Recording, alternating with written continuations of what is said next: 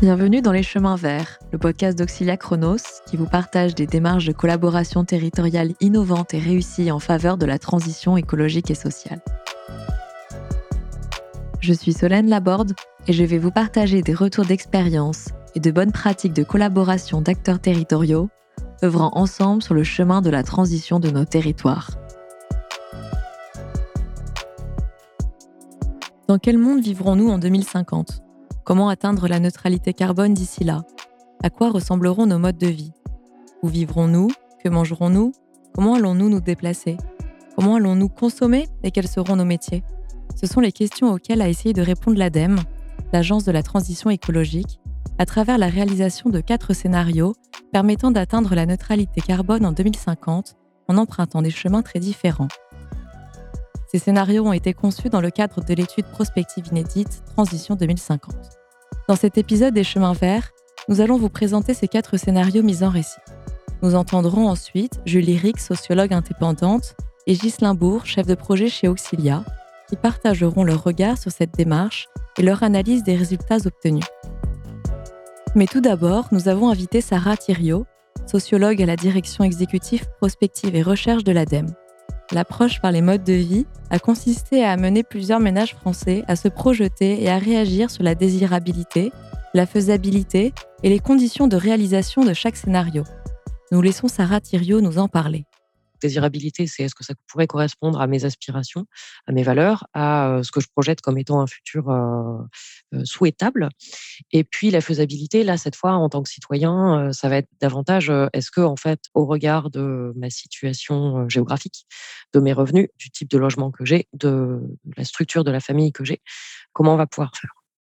Et puis les conditions de réalisation, cette fois-ci, en fait, ça monte d'un cran. On est plutôt sur une question plutôt politique, où on se dit, bah, au niveau méso et macro, qu'est-ce que ça veut dire? En fait, quand les citoyens disent c'est compliqué pour telle raison, eh ben, qu'est-ce qui leur manque?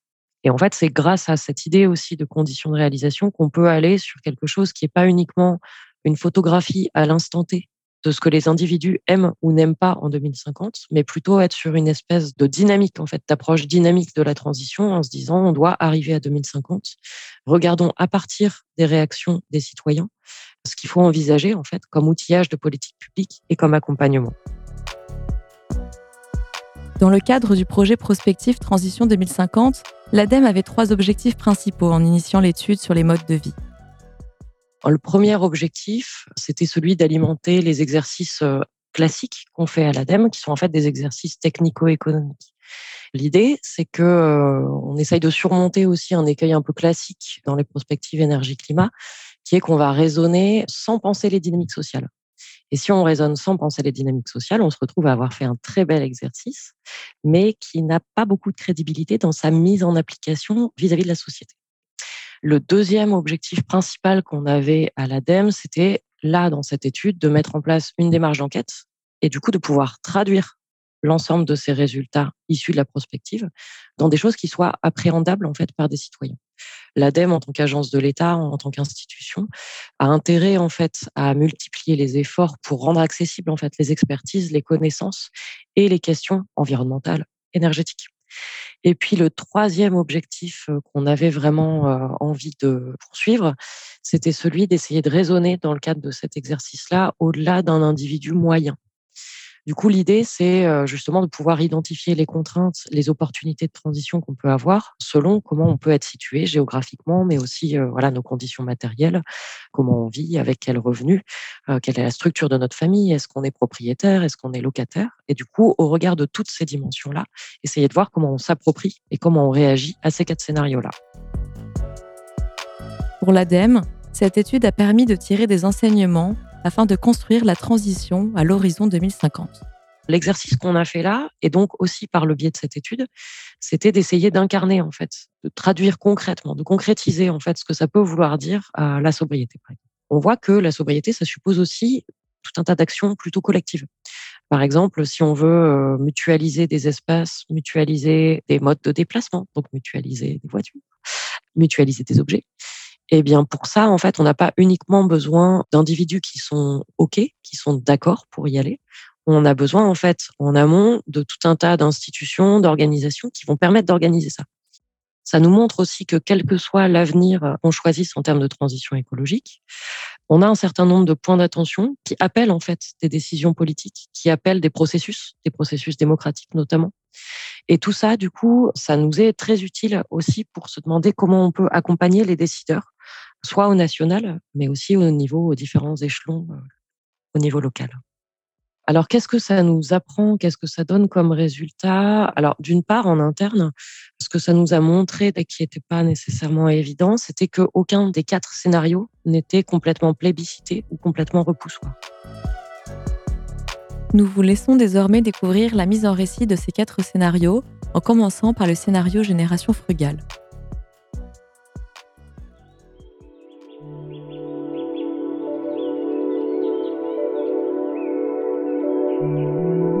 Maintenant, imaginez-vous.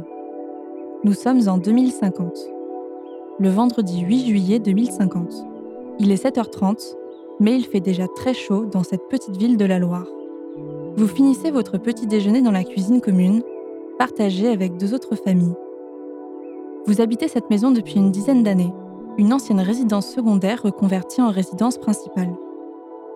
Vous étendez le linge, car vous ne faites tourner la machine à laver que la nuit, et vous prenez une douche courte. L'eau est chauffée grâce aux panneaux solaires sur le toit et sera réutilisée pour le jardin. Vous enfourchez ensuite votre vélo. Direction la petite entreprise d'ébénisterie où vous travaillez, à seulement 10 minutes de chez vous.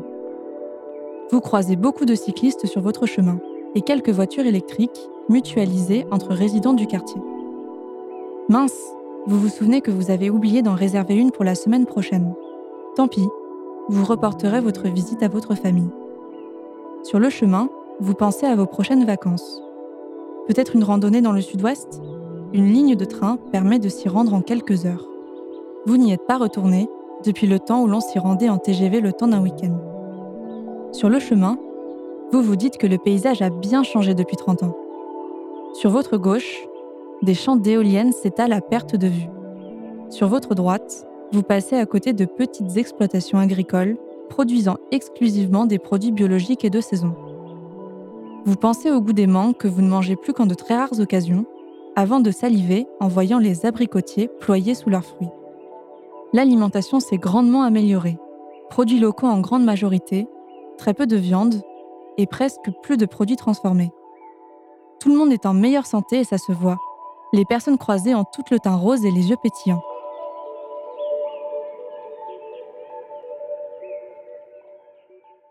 Laissez-vous désormais emporter dans le scénario coopération territoriale.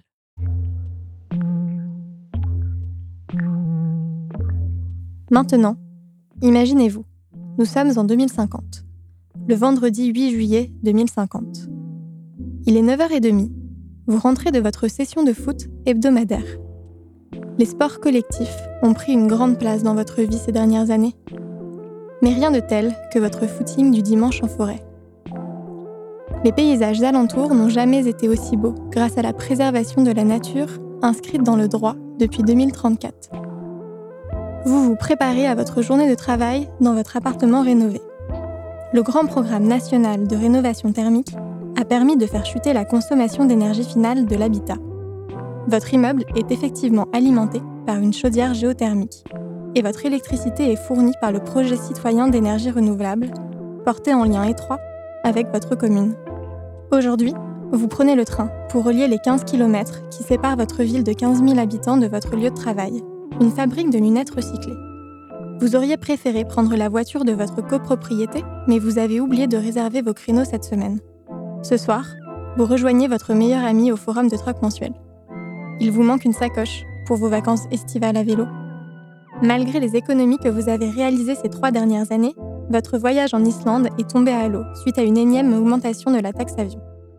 Demain midi, après avoir voté au budget participatif pour le réaménagement de la place de votre quartier, un atelier tomates séchées est prévu dans votre jardin partagé pour mettre un peu de soleil dans vos plats en décembre. Mais avant cela, vous partagerez entre collègues jardiniers un bon repas avec votre récolte. Au menu du midi, légumes d'été rôtis, poulet fermier local et tarte aux framboises l'ambiance est toujours au rendez-vous, même s'il y en aura forcément un pour râler contre la dernière augmentation des impôts en faveur de la médecine de proximité.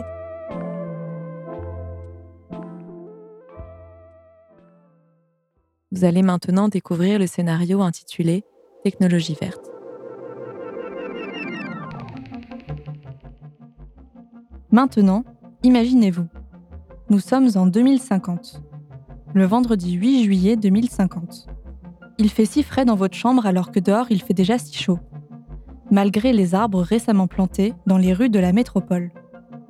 Votre logement neuf, issu de la grande politique de déconstruction-reconstruction, est très performant énergétiquement. Vous vous approchez de la fenêtre pour contempler les immeubles et les panneaux solaires qui les recouvrent. Ah Quelqu'un sonne à votre porte. Le livreur vous laisse vos courses de la semaine et la nouvelle lampe que vous aviez commandée.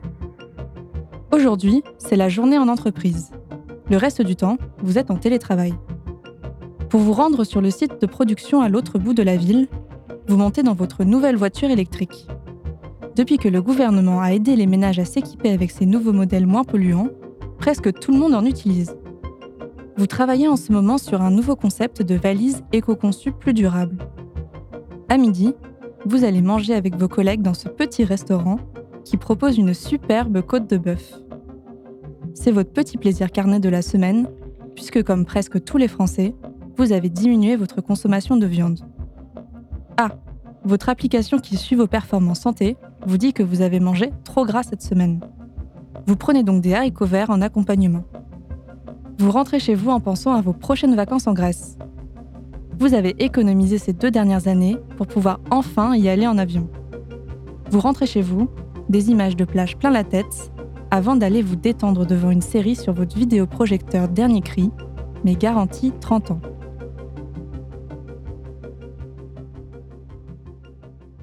Pour finir, vous pourrez vous projeter dans le scénario Paris réparateur.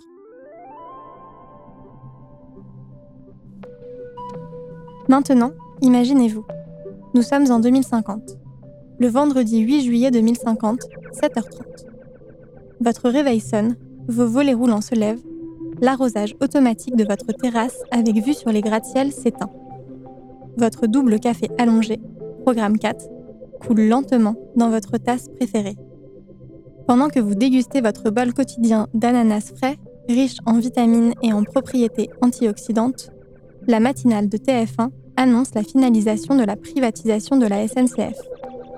L'État priorise désormais son investissement et soutient massivement le développement de vastes champs d'énergie renouvelable, de centrales nucléaires et surtout des dispositifs d'aspiration du carbone. C'est la contrepartie pour viser la neutralité carbone tout en permettant aux Français d'accéder à une consommation individuelle de masse. 8h30.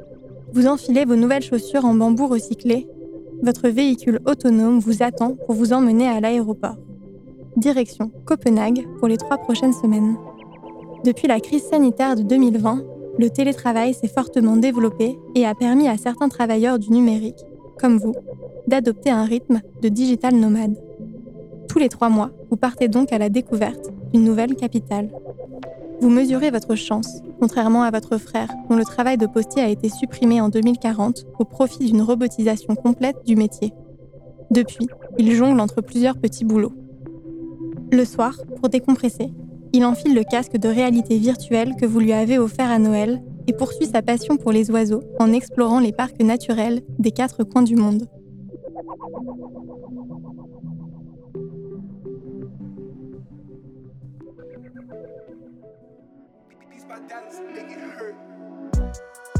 Afin d'en savoir plus sur l'originalité de cette étude, ses résultats et ses enseignements, nous avons invité Julie Rigg, sociologue, et Ghislain Bourg, docteur en psychologie sociale chez Auxilia.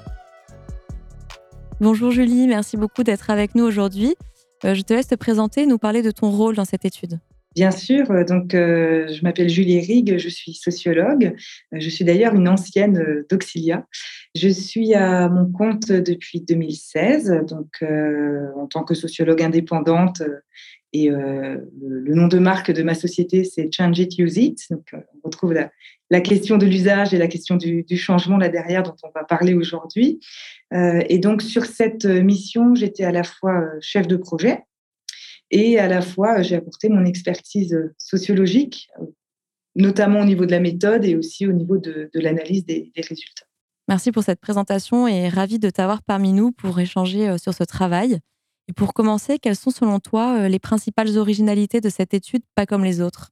Effectivement une étude pas comme les autres. Euh, en fait, c'est pour animer de, nombreuses démarches prospectives. Celle-ci, elle est, assez inédite et à, plusieurs euh, égards finalement.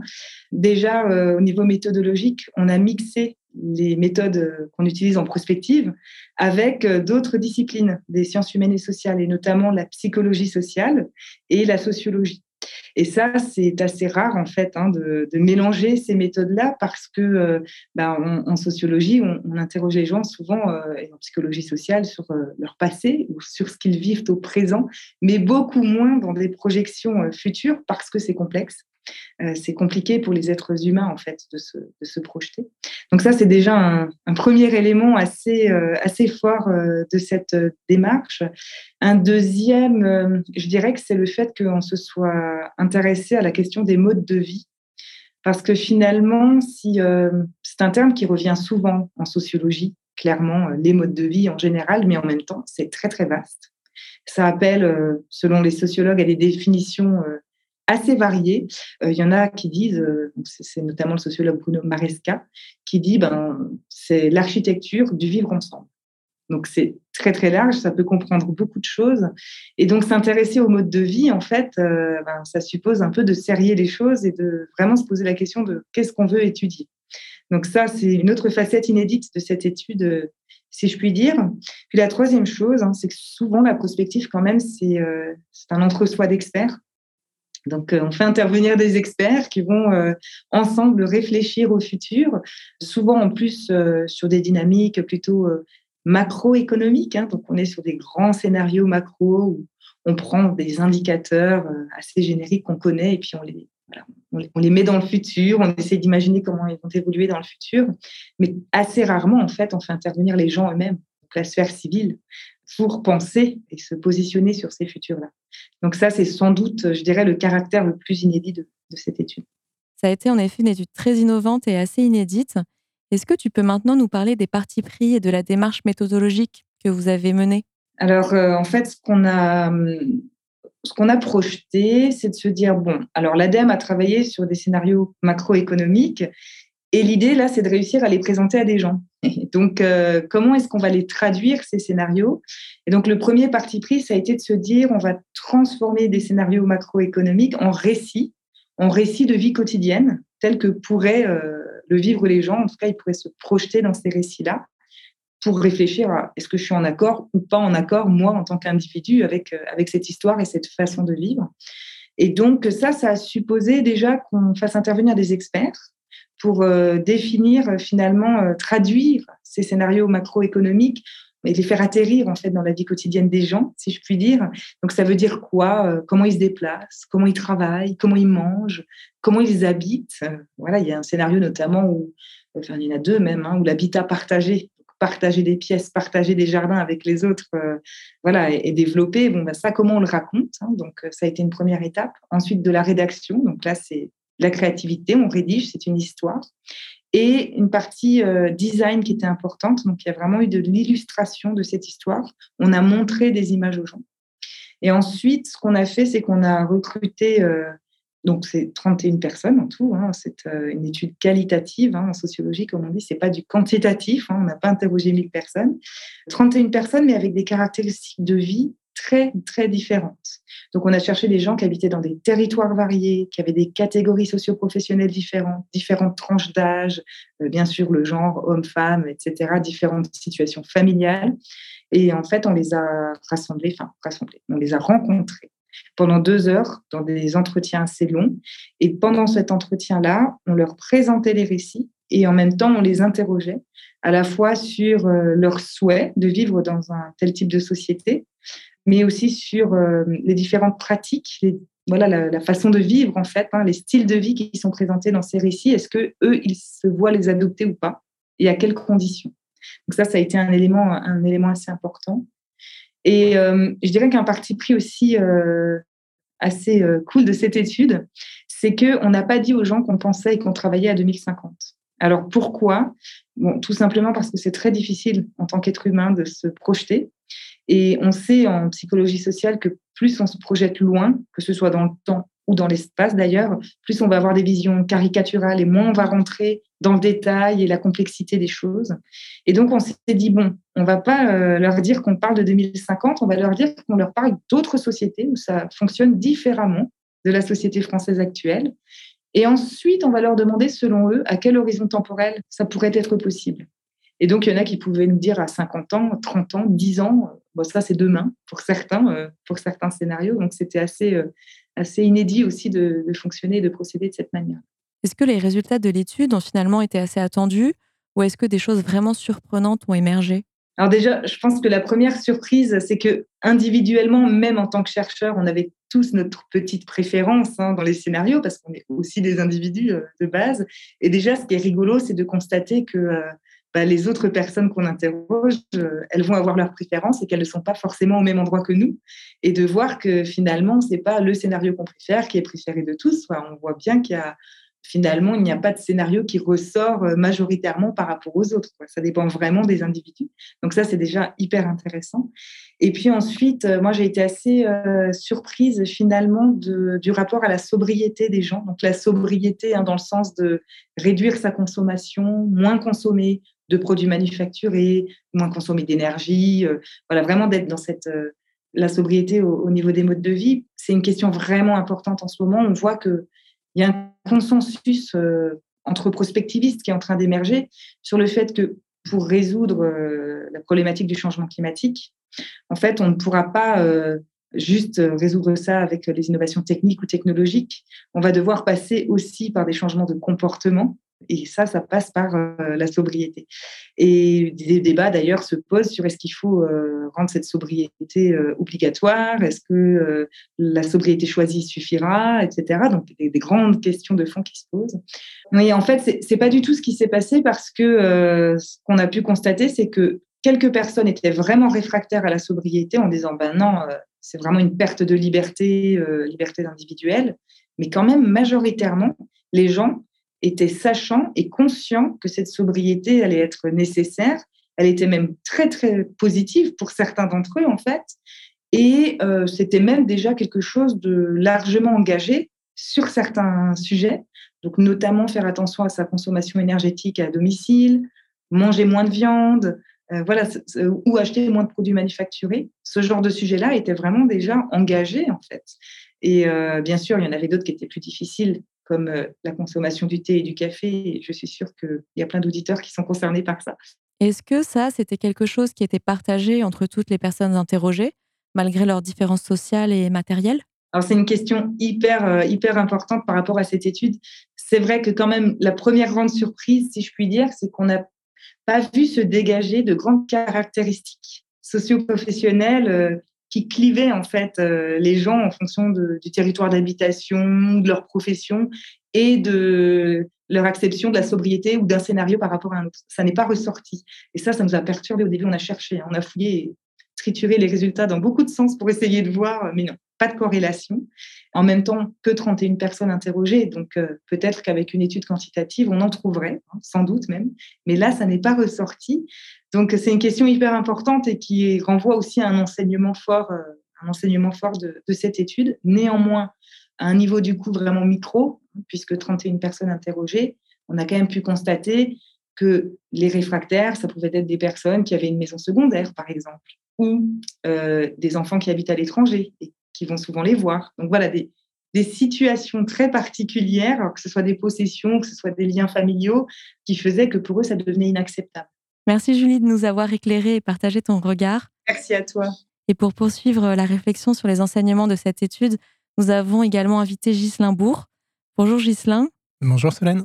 Pour commencer, euh, je te laisse te présenter rapidement et nous dire quel a été ton rôle dans cette étude. Alors, Ghislain Bourg, je suis docteur en psychologie sociale et consultant chef de projet au sein d'Auxilia depuis 2012.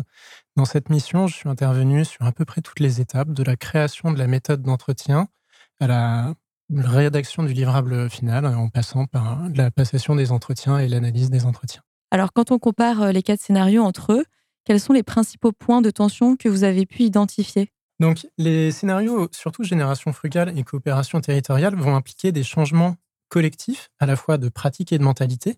Et ces changements collectifs vont entraîner des conflits entre les intérêts individuels et les besoins collectifs. Donc, d'un côté, le besoin d'exprimer sa liberté euh, pour certains des répondants, et de l'autre côté, le besoin de contribuer à une, société plus collective.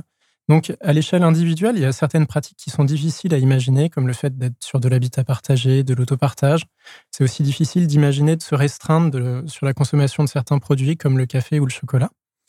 Et euh, parallèlement, donc, cet aspect collectif est plutôt perçu comme positif, notamment en termes de, sobriété, de mutualisation. Et pour que ces, changements puissent apparaître, euh, ce que les répondants nous disent, c'est qu'il faut s'appuyer sur des outils réglementaires de type quota carbone, qui peut aussi partager les répondants, notamment entre la recherche d'équité et la perte de liberté individuelle.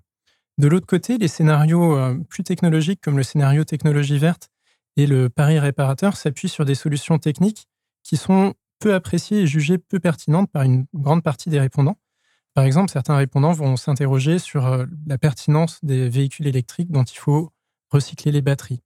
Ils vont aussi s'interroger sur le numérique qui va entraîner une intrusion trop forte dans le quotidien et une marchandisation des données. De l'autre côté aussi, la robotisation va conduire à une suppression d'emplois. Et ça, c'est perçu forcément comme une source d'agrandissement des inégalités sociales et de déshumanisation des rapports sociaux. Et euh, plus spécifiquement, dans le quatrième scénario donc de, Paris réparateur, euh, les promesses technologiques comme la captation de carbone, les voitures autonomes, la production alimentaire en laboratoire, ça va générer beaucoup de doutes de la part des répondants, voire des angoisses sur ces scénarios-là.